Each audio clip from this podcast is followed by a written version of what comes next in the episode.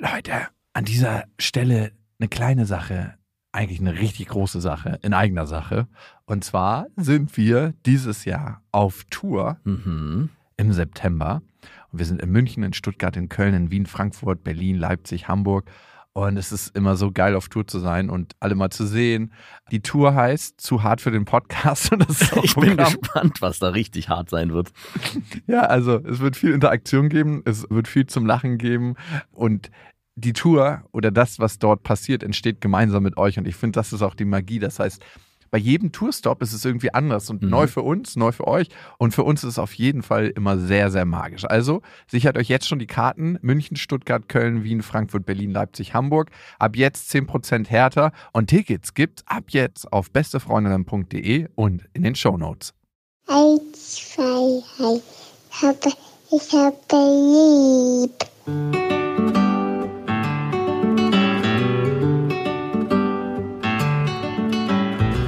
Das sind beste Vaterfreuden. Keine bösen Wörter. Die Fremde, alte Schöpfe! Setz dich bitte hin. Der langweilige Podcast übers Kinderkriegen mit Max und Jakob.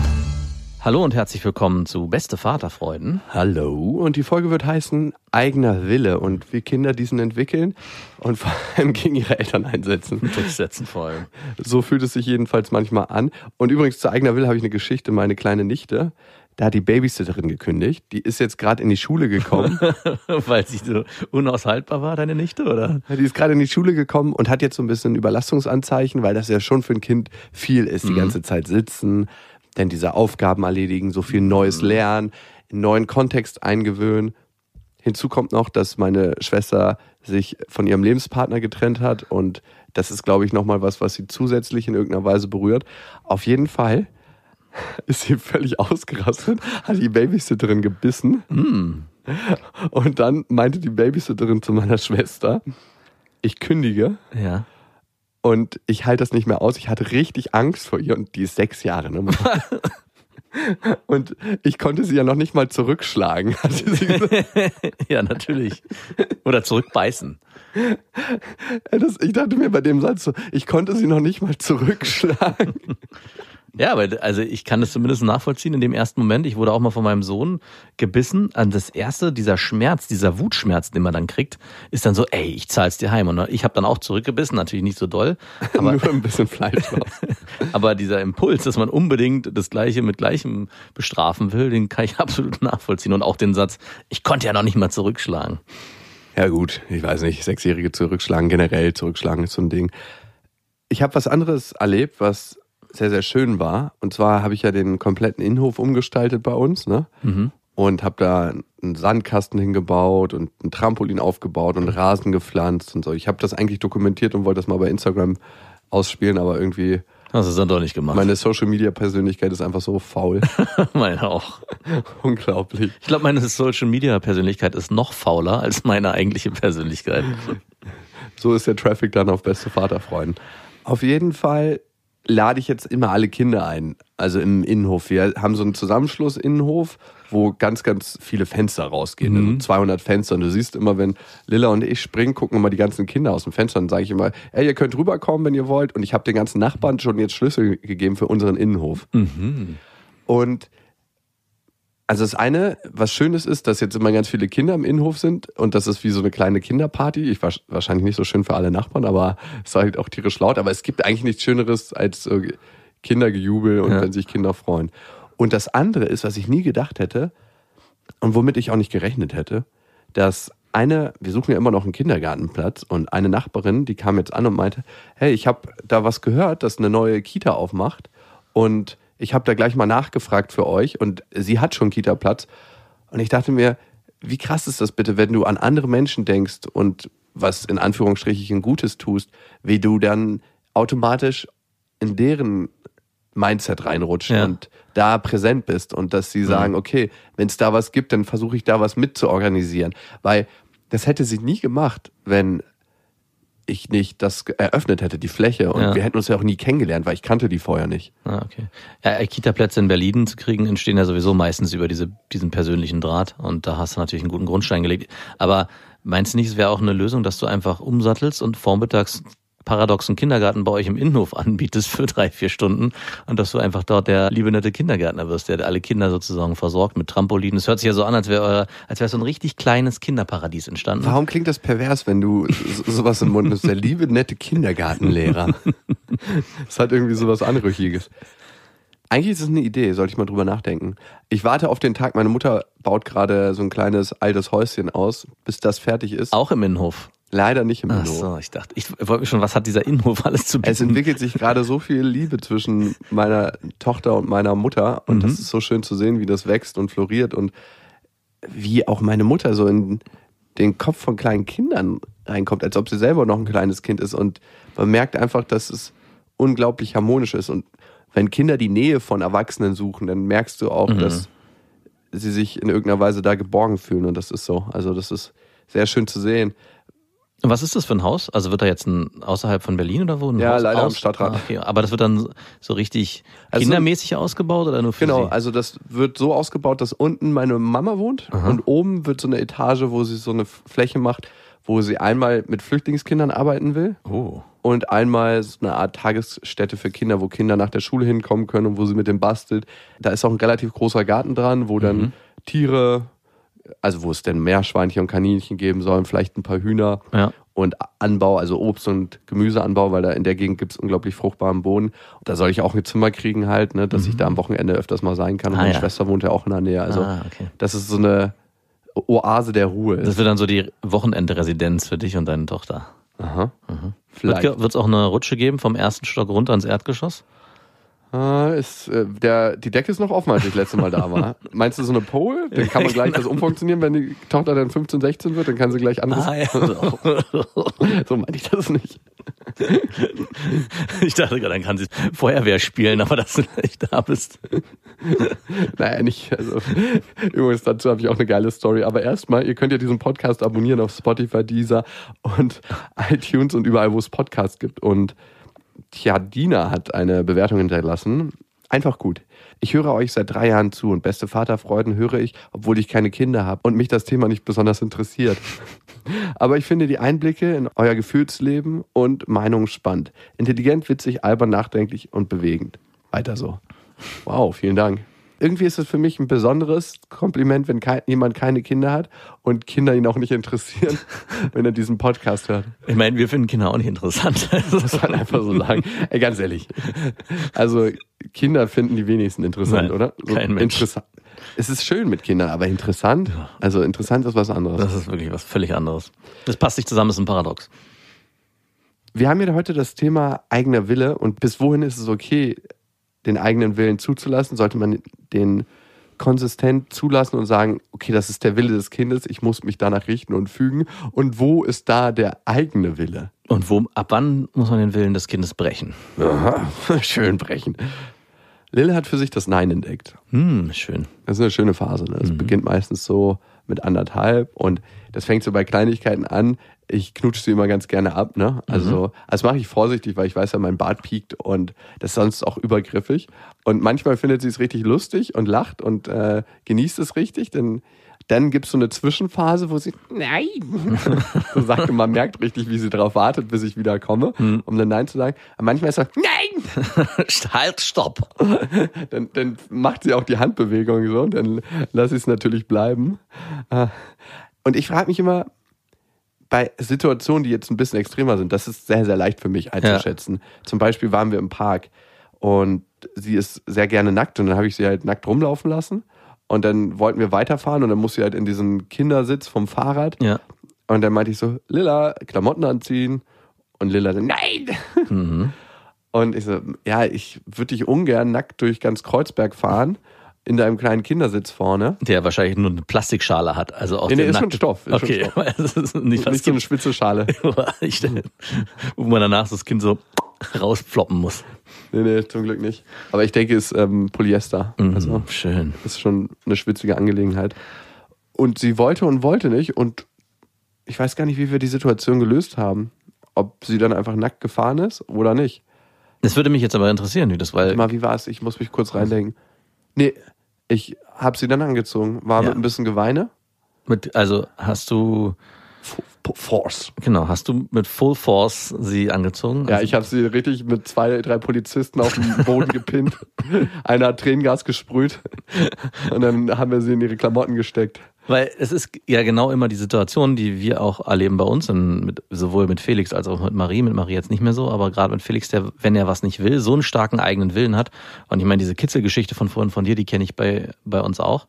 Und bei ihm ist es aber so, ab einem bestimmten Punkt hat er keine Lust mehr. Und dann ist es so, wenn ich ihn nur berühre, dann nimmt er meine Hand und schmeißt sie weg und sagt dann, hör auf.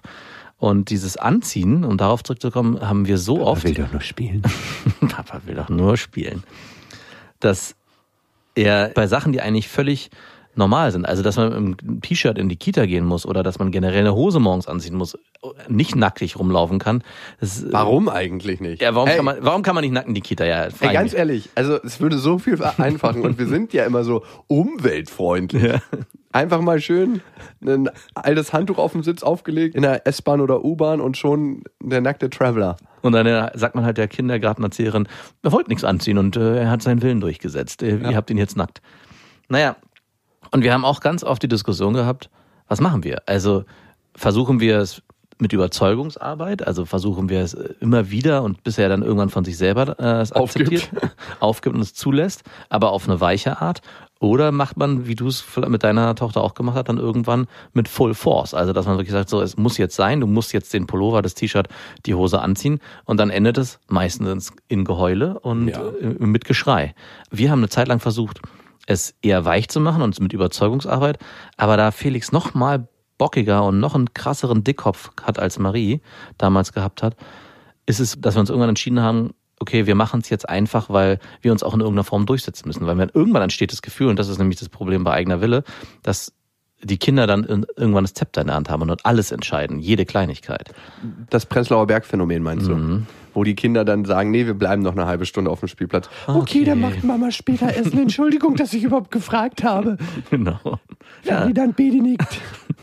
Ferdinand Benedikt, so heißen die da. So heißen die. Und dann haben die immer so kleine Jäckchen mit Fellkragen, mit Echtfellkragen an. Oh, mit Echtfell. Ja, natürlich. Natürlich. Das glaube ich. Und welches Tier wurde da verwurstet? Irgendein Tier, wo sie sagen, naja, der produziert eh so viele Nachkommen, der muss geschossen werden. Das, Das wäre dann ein Kaninchen. ja, Kaninchen oder Polarfuchs, so. Uh, Polarfuchs. Aus Grönland. Ach nee, Kojote. Ah ja. Kojote war es. Man sagt ja, Kojoten, wenn die Population runtergeht, dann produzieren die nicht nur ein Nachkommen, sondern zwei. Ach so, immer eins mehr, was weg ist. Immer eins mehr als Okay. du. Und für mich ist es so ein Rahmen zu finden, wie viel Strenge ist gut und ich möchte aber auch, dass sie nicht gebrochen wird und ihren eigenen Willen entwickelt Ja. und die Selbstwirksamkeit entwickelt. Das ist ganz, ganz wichtig und dass sie merkt, okay, ihr Wort wird gehört und ihr Wille geschehe. Ja, aber das ist so schwer, da einen Mittelweg zu finden, ganz oft. Also Ja, vor allem auch die Zeit, die dabei drauf geht, das Diskutieren. Ja, das, das finde ich manchmal geht sogar noch, aber genau diesen Mittelweg zu finden und wir sind in diesen Modus geraten, dass wir halt versucht haben, weil es bei Marie sehr gut funktioniert hat, dass wir gesagt haben, okay, was möchtest du stattdessen? Ein klassisches Beispiel ist halt auch, ähm, sie möchte was Bestimmtes nicht anziehen, also sagt man, okay, was möchtest du dann anziehen? Und man gibt ihr dann was anderes und das findet sie okay. Also es war eine Zeit lang so, dass sie bestimmte T-Shirts nicht mochte und nur eine gewisse Farbe anziehen wollte. Aber bei Felix ist es so, dass es dann generell ums Anziehen geht und er einfach nur seinen Willen durchsetzen will und wir dann wirklich in diesen Modus gekommen sind, dass er am Ende der Bestimmer war bei allen Dingen. Also wir hatten es ja schon mal im Podcast erzählt, genau diese, auch morgens die Situation beim Essen, er wollte sein Lätzchen nicht anziehen. Da hat er sich mittlerweile durchgesetzt. Das Para Paradoxe ist, dass er, wenn man ihm so ein komisches, blödes Küchenhandtuch einfach um den Hals legt, das ist wiederum in Ordnung. Also das lässt er zu. Und da ist es dann mittlerweile so, wenn man das nicht anlegt, dann meckert er, dass das Handtuch fehlt. Also äh, ich weiß, ich weiß auch nicht, was in seinem Kopf vorgeht. Aber wir haben uns jetzt dafür entsch- entschieden, bei Felix uns durchzusetzen in, in fast allen Situationen und die Sachen halt einfach zu machen, um ihm auch zu signalisieren, Mama und Papa sagen hier, wo es lang geht. Und du bist hier nur das kleine Würstchen, was hier mit aufwachsen darf. Und genau.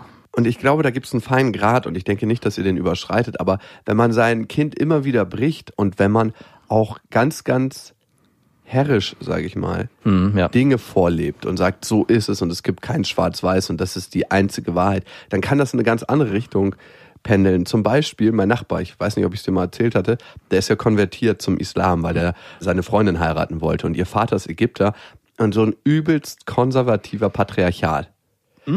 Schön. Und äh, das Thema Sexualität ist alles super, super schwierig. Ne? Und Und dann kommt da so ein Jakob daher. Nicht? Lalala, ich bin's mal deine Tochter. Und das Lustige war, mein Nachbar ist dann konvertiert, um sie zu heiraten. Ne? hm, schön. Du kannst ja relativ schnell konvertieren. Ne? Ah, wirklich? Zum Islam, ja. Das geht ratzfatz. Was muss ich dafür tun, wenn ich das jetzt morgen machen möchte? Du musst auf jeden Fall in die Moschee, du musst einen haben, der das bezeugt. Ja? Und äh, du musst so ein paar Sachen nachsprechen. Eigentlich musst du die auswendig können. Und da muss natürlich ein Imam dabei sein, der, der das vorsagt und du sprichst das nach. Muss ich mich dann noch beschneiden lassen oder? Äh, du kannst, glaube ich, die Vorhaut dran lassen. Okay. Beschneidung ist auch nicht immer bei allen. Das ist auch regional unterschiedlich und kommt auch immer darauf an, wie traditionell was gelebt wird. Auf jeden Fall ist er konvertiert und jetzt war sie wieder da und sie hat einen sehr, sehr lustigen Beruf, was ihr Vater nicht weiß. Sie macht Tantra-Massagen mit Happy End. Nicht wirklich. Doch. Und dann denke ich mir so, der Vater hat wahrscheinlich die ganze Zeit so einen strengen Rahmen gegeben und so ist es und da gibt es kein Schwarz-Weiß. Ja. Und das hat so eine Energie erzeugt, dass die Kinder irgendwann sagen mussten, ich breche aus dem Ganzen raus. Und dass es konsistent über die Familie hinweg ist, zeigt, dass ihre Schwester gerade zu Besuch war in Berlin. Und hier gibt es den KitKat Club. Und KitKat Club ist so eine Art Swinger-Disco, könnte man sagen. Könnte man genauso sagen. Man kommt dahin und viele kommen dahin, um einfach nur frei zu feiern und Ja. da ist eine sehr, sehr freie Stimmung und andere kommen dahin und ich glaube, das ist nicht ein unerheblicher Teil, um zu bimsen. Da Hat man halt so ein komisches Outfit an und dann geht man da rein und da wird auch gebimst, man kann zugucken, man kann selber reingehen und mitmachen und die Und war da, sind, und da sind nur schöne Menschen drin. Ähm, nein. Aber auch. Ich war selber noch nicht da, ich habe es mir nur erzählen lassen. Nee, ich, ich habe da mal als Barkeeper eine ganz kurze Zeit gearbeitet. Das macht's nicht besser. Und ich muss sagen, die, es gibt halt so ein paar Klassiker, so ein paar ältere Männer, die dann irgendwie auf die Füße starren und nicht aufhören damit, bis irgendwann die Frau sagt, was ist denn? Und er so, darf ich mal deine Füße ablecken? Äh, nein, darfst du nicht. so welche gibt's da immer wieder, wo deren Vorstellung von Erotik eine ganz andere ist. Dann gibt's auch einigermaßen attraktive Menschen oder die ich als solche bezeichnen würde, das ist ja auch immer sehr subjektiv. Und es gibt natürlich auch so der, den Durchschnittsplauzenträger, der irgendwie in der Ecke steht und sich einen runterholt. Auf jeden Fall ist die ist seine Tochter dann dahin gekommen von dem Strengen, ne? Von Ja. dem Ägypter. Und die ist erstmal in den KitKat Club gegangen. Fucking 17 Jahre. und um 8 Uhr morgens nach Hause gekommen. Wow. Wo ich mir dachte, okay. In diese Richtung kann also ein ganz, ganz strenges Weltbild und eine ganz strenge Erziehung auch gehen. Na klar. Also das ist ja auch, also ich meine, das ist ein sehr extremes Beispiel, aber genau diese Angst äh, habe ich in gewisser Weise auch, weil was ich halt auch erlebt habe, ist in meiner eigenen Erziehung, dass ich aus dieser, naja, streng waren meine Eltern nicht, aber trotzdem gab es so ein paar Richtlinien, wo ich gesagt habe, Mann, das ist so altmodisch ausbrechen musste und eine Zeit lang dann angefangen habe, äh, intensiv zu kiffen, um irgendwie ja was zu leben, was meine Eltern absolut nicht leben, um halt einfach ein klassisches pubertärendes Gegengewicht zu bilden. Und da wollte ich eigentlich als Vater und halt auch wir als Eltern versuchen, ein Modell zu leben, wo es beides möglich ist. Also, dass man, klar, man gibt einen gewissen Rahmen vor, aber trotzdem genug Freiraum bleiben muss, damit man den Kindern ja die Möglichkeit gibt, sich selbst zu entwickeln und eigene Entscheidungen zu treffen ab einem gewissen Punkt. Aber ich finde es im Alltag jetzt gerade noch, wenn die so klein sind und ich meine, meine Tochter mit vier Jahren, da geht, geht es nochmal in eine andere Richtung, was eigener Wille bedeutet. Also wie viel darf sie dann wirklich selber entscheiden? Das ist extrem schwer. Also zu, zu entscheiden, welchen Weg man mit den Kindern geht, schon in, eigentlich in jeder Alltagssituation. Man entscheidet mit jeder kleinen Konsequenz eigentlich, wie sich das Kind ab der Pubertät entwickeln wird. Also ob es sich gegen einen oder für einen entscheidet. Ich glaube, es gibt einen feinen Unterschied und wenn man den lebt, dann kann man auch relativ streng sein. Und zwar, dass das Kind eine bedingungslose Liebe spürt. Mhm. Dass selbst wenn sie aus diesen Vorgaben ausbricht, Ja. dass es trotzdem noch den Rahmen und die Basis der Liebe gibt. Und ich glaube, genau das ist der Unterschied zwischen dem strengen Vater, Genau.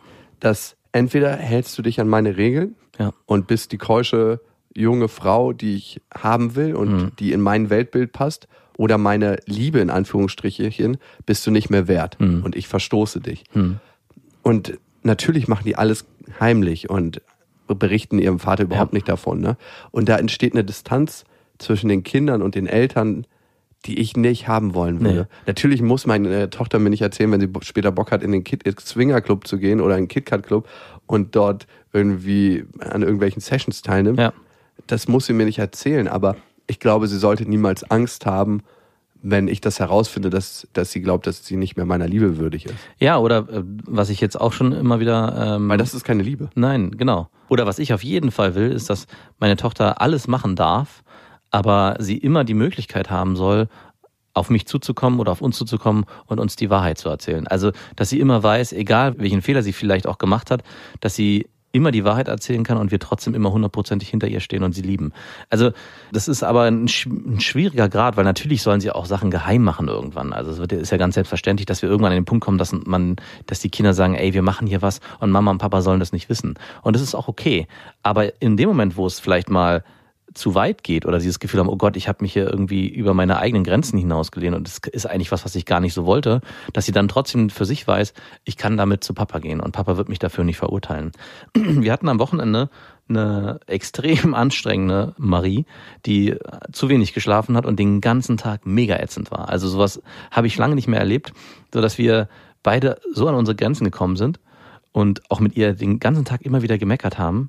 Und am Abend haben wir so trotzdem beide in den Arm genommen und gemeint, Marie, heute war der Wurm drin und trotzdem lieben wir dich über alles. Heute hast du uns extrem sauer gemacht.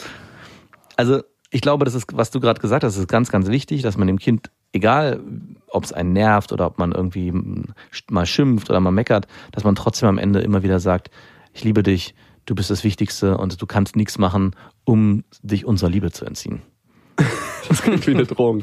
Aber es ist was sehr Wichtiges, was du sagst. Und ich finde, bei Menschen, die diese Basis von Liebe nicht erfahren haben, Oh ja. ist noch im hohen Erwachsenenalter Hm. das Selbstbewusstsein angeknickt. Ja. Und ich kann es dir sagen, bei meiner Mutter und bei meinem Vater gleichermaßen. Auf ganz, ganz unterschiedliche Arten und Weisen. Bei denen persönlich oder in der Ja. Erziehung, die sie mit.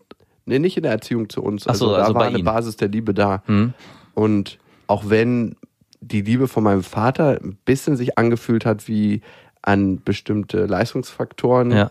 geknüpft, war sie trotzdem auf einer tieferen Ebene bedingungslos. Mhm. Und speziell meine Mutter, da, die ist, hat ja ein relativ schwieriges Elternhaus gehabt mit einer Mutter, die Alkoholikerin war. Ja. Die ist jetzt ja gestorben und ähm, mit 14 von zu Hause ausgezogen in die erste eigene Wohnung und drei, vier Jahre, ihre ersten drei, vier Jahre, die ja sehr prägend sind, bei meiner Uroma im dunklen Flur gewohnt in so einer Nische. Da hatte sie so einen kleinen Abstellplatz, wo sie gewohnt hat und bei einer schwerkranken Oma.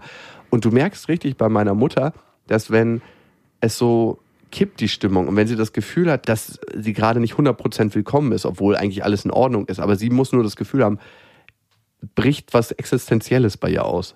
Dass sie dann ganz, ganz komisch wird. So, so ein Überlebensmechanismus Ja, schon krass. fast. Und wenn man das weiß, kann man damit umgehen. Aber es ist so interessant zu sehen.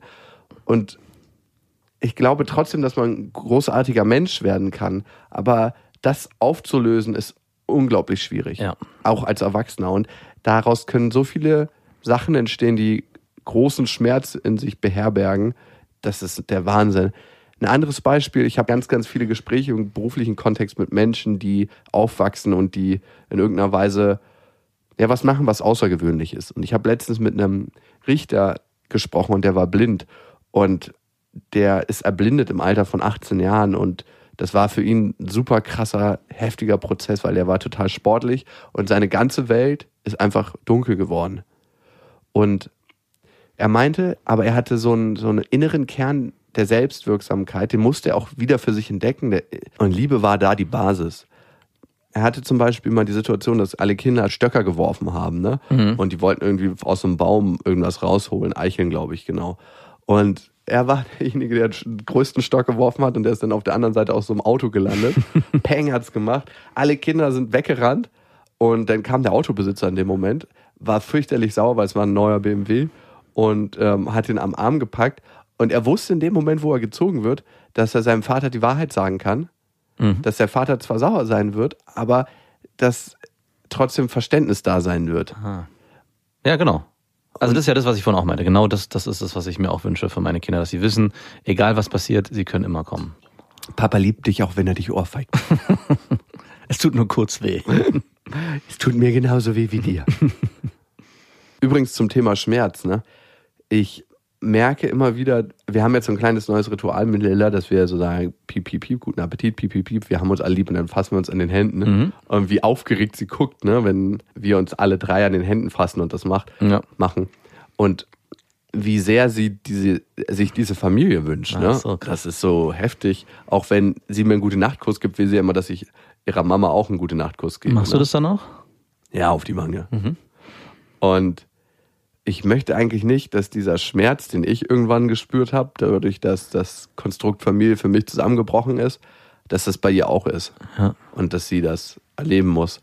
Und trotzdem führt irgendwie kein wirklicher Weg dran vorbei. Ich wollte gerade sagen, es ist nicht trotzdem ganz wichtig, dass sie das auch erlebt, weil das ja dann auch ihre Realität sein wird. Also es ist ja, glaube ich, nicht hilfreich, ein Konstrukt aufzubauen, was ja eigentlich gar kein Fundament hat. Also jetzt in der jetzigen Phase, wo ihr anscheinend noch zusammen wohnt, kann man ja noch gewisse Aspekte der, der Familie leben, so dass auch das Kind das Gefühl hat, wir gehören alle zusammen. Das soll auch immer so bleiben. Aber ich glaube, es ist irgendwann auch ganz wichtig, dass sie spürt, Mama und Papa sind nicht mehr zusammen. Und es tut mir zwar weh, aber ich muss es halt auch für mich akzeptieren, weil das meine Realität ist, in der ich lebe. Ja, total. Mhm. Und trotzdem gibt es was in meinem Vater sein, dass ihr das ersparen will, weil Mhm, ich klar. merke, welche Sachen ich daraus vermute, entwickelt zu haben. Also weiß man ja nie, ne? Mhm. Also, das ist eine reine Vermutung. Und ich würde ihr gern diesen Schmerz in ihrem Leben ersparen. Und das ist ein sehr defizitärer Blick auf Schmerz. Ja. Ah, Weil- auf jeden Fall, genau.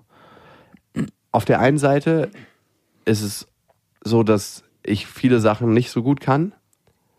Und dann entwickeln sich auch großartige Fähigkeiten aus Schmerz. Und ich habe da eine sehr krasse Sache am Wochenende wieder erlebt. Ein Typ, mit dem ich überhaupt nicht so gut klarkam, weil ich fand, das war immer so ein Prolet. Und vielleicht hat es mein Prolet in mir angesprochen, weil ich auch ein kleiner Prolet in vielen Aspekten bin. Und der war sehr, sehr nervig fast schon. Ne? Ja. Und jetzt hatte der einen super schmerzhaften Trennungsprozess mit seiner Freundin. Ja. Und das ist ein bisschen hässlich geendet, weil ja, die wollte eine andere Beziehungsform leben und hat sich dann auch am Ende die Wohnung geschnappt, in der sie wohnen. Und Berliner Wohnungsmarkt ist ja schwierig, das ist ja wirklich e- existenziell, wenn man sich da um eine Wohnung kloppt. Die Vermieterin hat dann gesagt irgendwann, ja, ich bin jetzt auf der Seite der Frauen und die Männer kriegen jetzt hier nichts mehr. Und ich mir denke, wow, Schön. ist das Emanzipation? das ist einfach Diskriminierung, ist nichts weiter. Auf jeden Fall ist er dann leer ausgegangen und die ganze Situation, du merkst richtig, dass es ihn richtig gebrochen hat. Ja. Aber er ist dadurch so weich geworden, das kann man sich vorstellen wie eine, eine Frucht, die so aufgegangen ist. Und man entdeckt jetzt so eine schöne Seite an ihm. Durch den Schmerz, durch den er gegangen ist, konnte ich endlich Seiten an ihm entdecken, die ich vorher noch nicht gesehen habe. Und das ist das Krasse.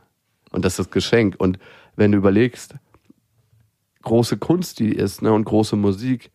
Adele meinte ja mal, und das glaube ich, haben wir schon mal gesagt, dass sie Schwierigkeiten hat, diese großen Lieder zu schreiben, die sie früher geschrieben hat, weil sie einfach diesen Schmerz nicht mehr erlebt. Mhm, das, Ihr geht's so gut? ja, genau.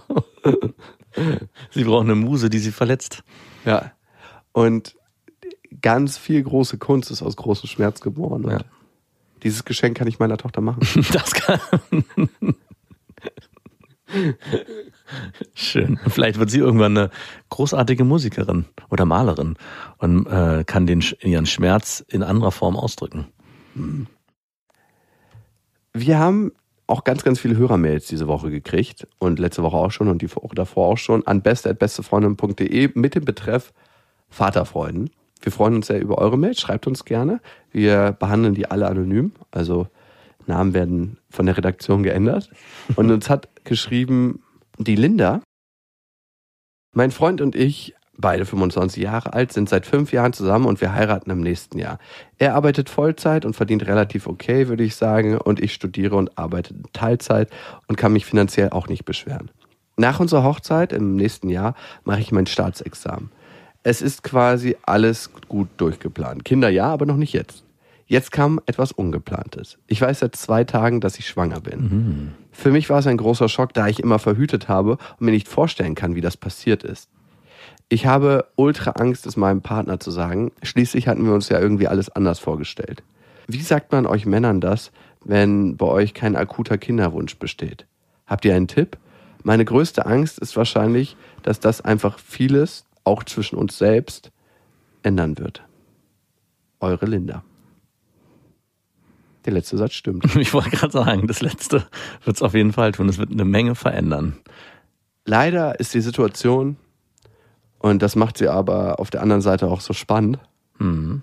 wie der Tod. Es gibt kein Entrinnen. Also es gibt kein Entrinnen aus einer Veränderung. Mhm.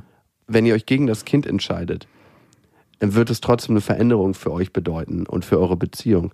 Und wenn ihr euch für das Kind entscheidet, wird das auch eine Veränderung bedeuten. Auf jeden Fall. Und das ist das Krasse an diesem ganzen Konstrukt. Also ich meine, es ist schon eigentlich eine Veränderung eingetreten. Also jetzt bei dir, in deinem Körper, dass du dich mental damit auseinandersetzt. Und du hast für dich eigentlich auch schon im Kopf in der Beziehung zu ihm Entscheidungen getroffen. Also zumindestens sind da schon Veränderungen in deinen Gedanken passiert. Und die lassen sich auch nicht mehr rückgängig machen. Also du bist ja schon den ganzen Gedankenprozess wahrscheinlich durchgegangen. Wie verhalte ich mich? Wie erzähle ich es ihm? Was machen wir? Will ich es behalten? Will ich es nicht behalten? Wie reagiert er? Also es ist schon so viel passiert. Und da gibt's eigentlich auch nicht so viel jetzt mehr drum rumzureden. Und es gibt da, glaube ich, auch keinen richtigen oder falschen Weg, es ihm einfach zu sagen. Also ich glaube, um, umso länger du es vor dir herschiebst, umso schlimmer wird's nur. Deswegen würde ich da mir einfach einen ruhigen Moment raussuchen und ihn direkt ansprechen und sagen, ich muss dir was Wichtiges sagen. Und dann wird sich von da an auch alles auftun und ihr werdet dann im gemeinsamen Gespräch klären müssen, wie es weitergeht. Und auch da, wir tendieren als Menschen defizitären Blick auf bestimmte Ereignisse und bestimmte Geschehnisse zu haben. Aber wer sagt dir, dass es nicht genau das Richtige ist? Wenn jemand sein ganzes Leben völlig durchgeplant hat, ihr seid zusammen, ihr heiratet, ihr bekommt in vier Jahren Kinder, ihr habt alle beide einen sicheren Job. Wer sagt dir, dass das genau das Richtige ist, um eure Persönlichkeit zu entwickeln? Weil jemand, der in so festen und starren Strukturen ist, und das unterstelle ich jetzt einfach mal, und alles durchplant, wie ich es zum Beispiel auch alles getan habe, der lernt nicht besonders flexibel auf bestimmte Sachen im Leben einzugehen und umzugehen und das auch handeln zu können. Und das kann eine gute Probe und eine gute Lernmöglichkeit für euch sein, mit bestimmten Dingen, die das Leben nun mal parat hat. Das Leben kann man nicht perfekt planen und nicht bestimmen, wie alles funktionieren soll. Du kannst doch nicht bestimmen, wann du mal stirbst. Also auch das ist dem großen Ganzen unterzuordnen. Und dementsprechend vielleicht versucht ihr eine Qualität aus dem zu gewinnen, was gerade passiert und was gerade vorgesehen ist. Manche Menschen glauben daran, dass Kinder sich ihre Eltern aussuchen, auch zu einem bestimmten Zeitpunkt aussuchen. Und wenn man dem Glauben schenken mag, dann hat sich gerade ein kleines Wesen auf den Weg gemacht und hat sich euch ausgesucht und gesagt, ich will, dass ihr jetzt meine Eltern werdet und nicht in zwei, drei, vier, fünf oder zehn Jahren. Und für ein Kind, falls ihr euch darüber Gedanken macht, ne, und finanziell scheint es ja bei euch ganz gut zu laufen, spielt es auch in einem bestimmten Rahmen gar nicht so eine wirkliche Rolle, was die Eltern verdienen. Überhaupt nicht. Für Kinder ist das scheißegal. Und für Kinder ist es auch ziemlich egal, ob du jetzt Anwältin wirst oder Ärztin oder irgendwas anderes. Ja, für Kinder ist es völlig egal. Es Für euch wahrscheinlich nicht. Und Nee, ihr habt euch das genau. alles anders vorgestellt. Also was ich glaube, was wichtig ist, dass ihr zusammen in den Dialog geht Mhm. und du ganz genau guckst, was möchte er, was möchtest du. Und zweiteres und letzteres ist das eigentlich Entscheidendere, Ja. finde ich. Dass du für dich, und darum zögerst du wahrscheinlich auch noch, weil du seine Reaktion anders einschätzt, auf dein Bauchgefühl hörst. Und Bauchgefühl ist jetzt ganz, ganz genau wichtig, weil bei dir entsteht was, was Neues. Und Ja. auch wenn du dich dagegen entscheidest, bist du jetzt gerade in diesem Prozess, jetzt in dem Moment und guckst, was möchtest du. Mhm. Und das ist am Ende auch das Wichtige und Entscheidende. Was, was möchtest du? Gemeinsam entscheiden und trotzdem bei dir bleiben. Mhm. Ja. Und das ist eine wahnsinnige Herausforderung, auf die da auf euch zukommt. Und ich wünsche dir viel Kraft bei der Entscheidung. Und da gibt es kein richtig oder falsch. Du spürst, was das Richtige ist. Also, war das. Hat sich die gerade irgendwie den Schwanz Der, gebissen. der spirituelle Lehrer. Es gibt kein richtig oder falsch, aber du entscheidest, was richtig ist. okay. Übrigens, wir hatten ja das Thema Schmerz und was aus großem Schmerz geboren werden kann.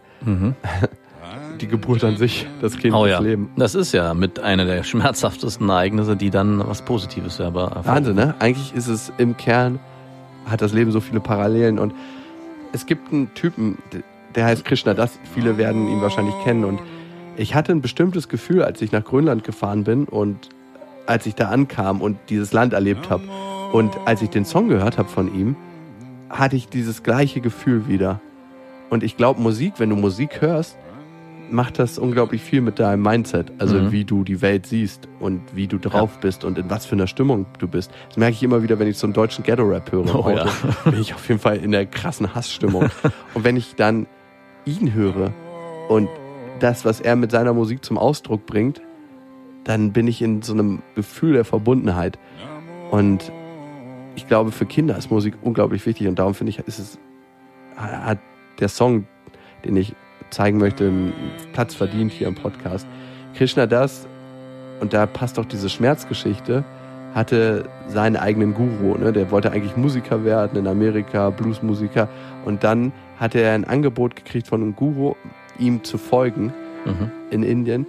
Und der wurde sein Mentor und hat ihm ganz, ganz viel im Leben aufgezeigt, was vorher ihm verschlossen war. Der Typ ist dann gestorben und es war für ihn, glaube ich, so, als ob sein wichtigster Lebenspartner gestorben ist. Mhm. Und dann ist er ähm, abhängig geworden von, Oh. er war auf Crack drauf. Also richtig heftig. Und er meinte, der einzige Weg, den er rausgefunden hat, war Musik. Und wenn du die Musik hörst, dann merkst du auf der einen Seite den Schmerz, den er hat, und auf der anderen Seite das Ablassventil, Die Befreiung. die Befreiung. Und das ist am Ende eine Geburt. Und das Lied von Krishna Das heißt Baba Hanuman. Jai Siya Ram Jai Jai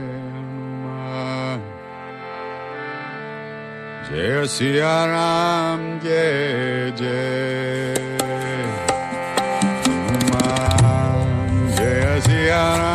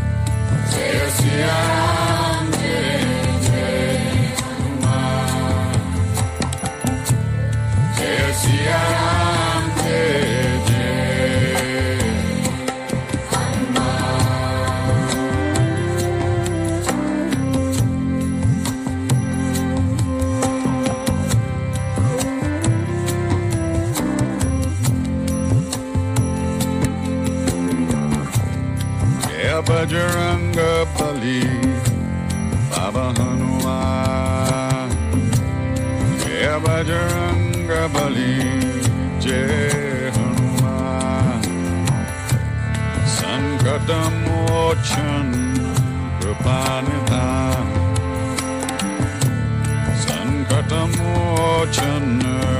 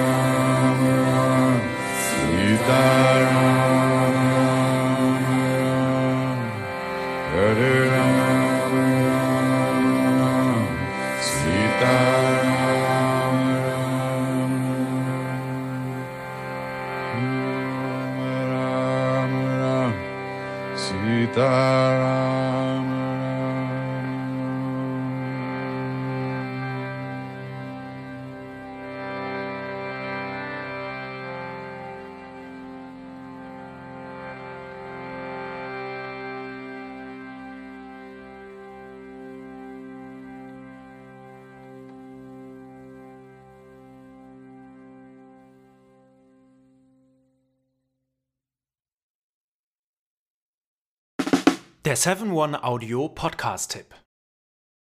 Hallo, ich bin Lynn. Und ich bin Leo. Ihr kennt uns vielleicht schon vom True Crime Podcast Mord auf Ex. Eigentlich sprechen wir da ja jede Woche über Verbrechen. Aber da gibt es ja noch ein anderes Thema, das die Menschen und uns schon immer fasziniert hat. Die Liebe. Krasse Geschichten, die wirklich passiert sind. Bonnie und Clyde zum Beispiel. Cleopatra und Caesar. Oder Diana und Charles. Oder halt Camilla. Liebe gibt's bei True Love aber auch nicht nur im klassischen Sinne. Es geht auch um Familie, um die Liebe zum Beruf oder sich selbst oder Freundschaft. Am besten sind ja auch eh die Filme, wo dann am Ende steht, nach einer wahren Begebenheit. Das sind so Geschichten, die kannst du dir eigentlich gar nicht ausdenken. Ja. Und das gibt's jetzt eben als Podcast. Und das Ganze heißt True Love.